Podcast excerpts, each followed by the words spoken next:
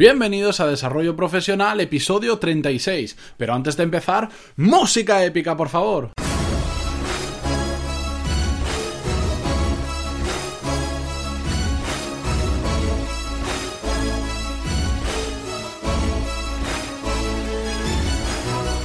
Buenos días a todos y si las obras de los vecinos me dejan os traigo un nuevo episodio de Desarrollo Profesional, el podcast donde hablamos sobre todas las técnicas, habilidades, estrategias y trucos necesarios para mejorar en nuestro trabajo, ya sea porque trabajamos para una empresa o porque tenemos nuestro propio negocio. Y bien, hoy a 26 de enero de 2017 vamos a continuar la serie que comenzamos hace unas semanas sobre trabajar desde casa. Si recordáis, en el episodio 26, el cual os dejo en las notas del programa, hablamos sobre las ventajas e inconvenientes de trabajar desde casa, tanto para el trabajador como para la empresa. Y después en el episodio 30 vimos cómo convencer a nuestro jefe para trabajar desde casa. Poquito a poco, ya lo visteis, si no os recomiendo que escuchéis el podcast. Pero bien, hoy vamos a terminar la serie hablando de cómo preparar nuestra casa para poder trabajar desde ella. Ya hemos hecho lo más complicado que es convencer a, nuestro jefe, pero ahora nos toca crear un espacio de trabajo en casa. Y para eso vamos a ver las claves, todos los puntos que son necesarios para poder empezar a trabajar bien y ser más productivos desde casa. Estas claves os las voy a contar ahora, pero no os preocupéis que en las notas del programa os las voy a dejar eh, enumeradas por si tenéis alguna duda y las queréis consultar de nuevo después. Bien, primera clave es que hay que crear un espacio que solo sirva para trabajar. ¿A qué me refiero? Puede ser una habitación, puede ser un rincón de casa, puede ser el sitio que sea de nuestra casa, pero tiene que ser un espacio que nosotros reservemos única y exclusivamente para trabajar. ¿Por qué? Porque así, cada vez que entremos en ese espacio o lo hagamos nuestro, se nos tiene que activar el, en el chip, el chip de la cabeza en modo trabajar.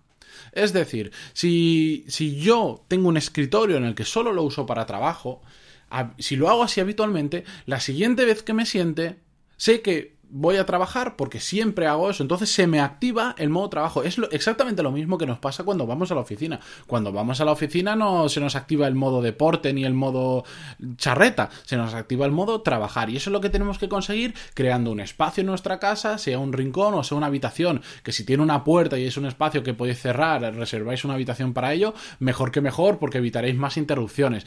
Da igual lo que sea, pero que sea única y exclusivamente para trabajar. Siguiente clave. Hay que ponerse una regla de oro. Y es que solo se puede trabajar desde este espacio. Está muy relacionado con el anterior. Pero es que no, no podemos trabajar desde el sofá ni un día tumbados desde la cama. No. Si estamos en casa, es. Si trabajamos en casa, es para trabajar y para ser más productivos, no para estar andando de un sitio a otro con el ordenador. Porque si, si trabajas desde casa es porque quieres ser más productivo que en la oficina, ¿verdad? Porque eso ya lo hemos hablado en los podcasts anteriores. Entonces, en la oficina, ¿tú trabajarías desde el sofá o desde una cama si te la pusieran? No, ¿verdad? Porque no estarías cómodo y sabes que al final rinde menos. Pues en casa pasa igual. Lo que pasa es que tenemos esas tentaciones en forma de sofá, de cama y de terraza. Y bueno, cada uno que haga lo que quiera, pero ya os digo yo que desde el sofá vas muchísimo más lento si no, si no lo tienes muy, muy, muy bien montado. Pero bueno, en casa hay que tener un sitio en el que solo lo utilicemos para trabajar y sea un sitio adecuado para ello, sobre todo. Siguiente clave, hay que preparar ese espacio con todo lo necesario, porque al final es tu oficina, es tu mini oficina. No te tiene que faltar absolutamente de nada. Si tú necesitas un bolis, papel, impresora, tal, tal, para tu trabajo, tenlo, déjalo preparado, ten en tu escritorio todo lo que necesites. Que ojo, Estoy diciendo lo que necesites. Esto es lo típico que te llegas a tu casa, te coges un escritorio, te lo compras nuevo y lo empiezas a cargar de cosas que te has comprado en Ikea y en la papelería y al final no utilizas la mitad. Yo soy bastante minimalista, me gusta simplificar mucho la vida, por eso no tengo prácticamente nada encima de mi escritorio. De hecho, podría no tener casi ni bolis. Pero cada uno que coja solo absolutamente lo que necesite y nada más. Muy recomendable para trabajar desde casa, que entiendo que la mayoría lo haréis desde un ordenador. Ya lo sabéis, tener o doble pantalla que se pueda conectar al portátil o al fijo que tengáis, o una pantalla muy grande. Mucha gente que cuando yo veo cuando perdón, cuando veo gente, que me pongo nervioso, cuando veo gente trabajar en pantallas pequeñitas y que tienen que estar tabulando y cambiando de pestaña, no sé qué, me vuelvo loco. Yo trabajo con dos pantallas y vamos, es una maravilla, se trabaja mucho más cómodo, mucho más rápido y se entiende todo muchísimo mejor.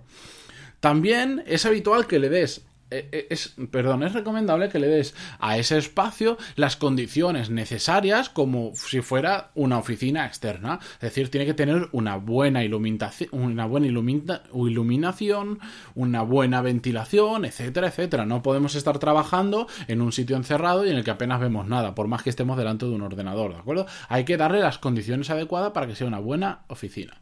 Siguiente clave, y esta es muy importante, de hecho yo creo que la más importante y la clave que si no la hacemos bien, nuestro trabajo en casa va a fracasar, nuestra experiencia y vamos a tener que volver a la oficina. Y es que hay que eliminar las interrupciones, porque trabajar desde casa no significa estar en casa.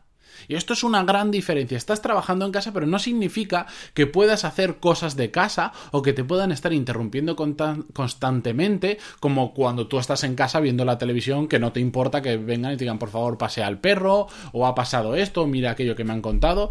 Si estás trabajando en casa, es como si no estuvieras. Si tú cierras la puerta de tu oficina que te has montado en casa, nadie tiene que molestarte, salvo que sea algo muy grave o urgente, por supuesto. Al final, lo que tienes que preguntarle a esa persona que te está constantemente diciendo, oye, mira, acabo de llegar, ¿qué quieres de cenar? O por favor, pasea al perro, o mira lo que me han contado. Tienes que preguntarle, si estuviera, si yo estuviera en la oficina, ¿me llamarías para decirme o para pedirme eso exactamente? No, ¿verdad? Pues por favor, mientras yo esté en esta habitación con la puerta cerrada que estoy trabajando, estoy en mi oficina, no me interrumpáis porque si no, no puedo trabajar.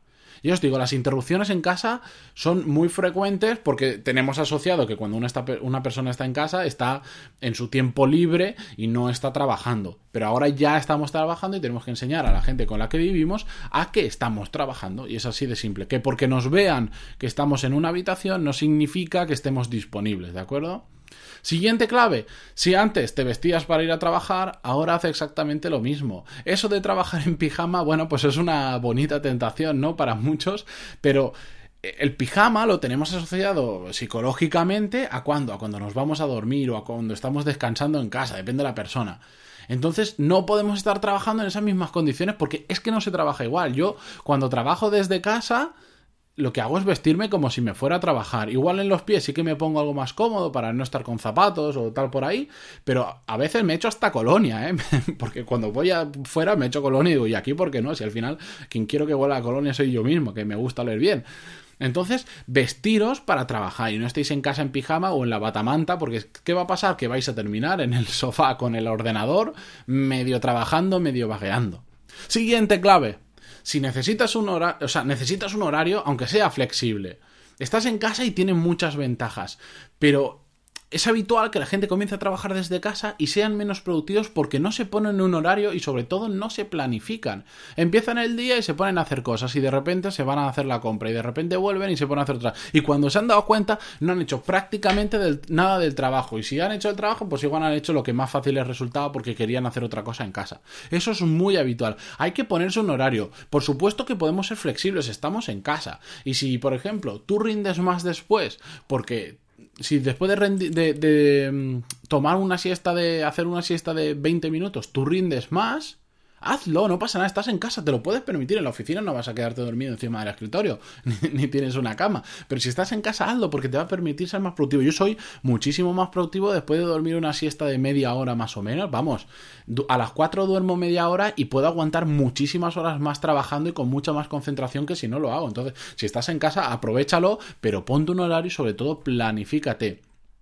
Última clave, crea una rutina. Está muy enlazado con el punto anterior, con crear un horario, pero es que las rutinas son mágicas.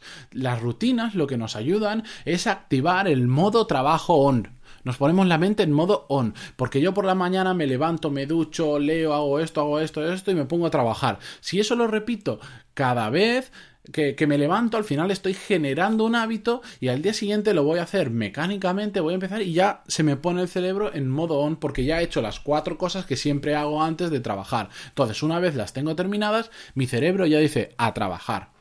Y he creado una rutina que me permite todos los días ser muchísimo más productivos. El tema de generar rutinas eh, a mí me interesa muchísimo. He experimentado ya un montón de rutinas y, de pequeñas cosas del día a día para mejorar en productividad o simplemente para mejorar mi calidad de vida que quiero compartir con vosotros en futuros podcasts y de hecho me da para hacer varios podcasts porque es muy interesante el poder de las rutinas que mucha gente está dice no mi vida es muy rutinaria y lo ven como algo malo lo ven como algo malo cuando te dedicas a hacer cosas que no te gustan y encima todos los días haces lo mismo por supuesto. Pero cuando haces cosas que te gustan y encima te hacen más feliz y te aportan a tu vida profesional y personal las rutinas son mágicas. Así que hasta hoy hasta aquí el episodio de hoy 10 minutitos. Dejadme recordar antes de que nos vayamos de que si queréis que comparta con vosotros más cosas de las que aprendo vía email porque no me da tiempo encapsularlo en estos episodios en pantaloni.es barra lista os podéis apuntar os podéis apuntar o si no debajo de las notas de cada uno de los programas dentro de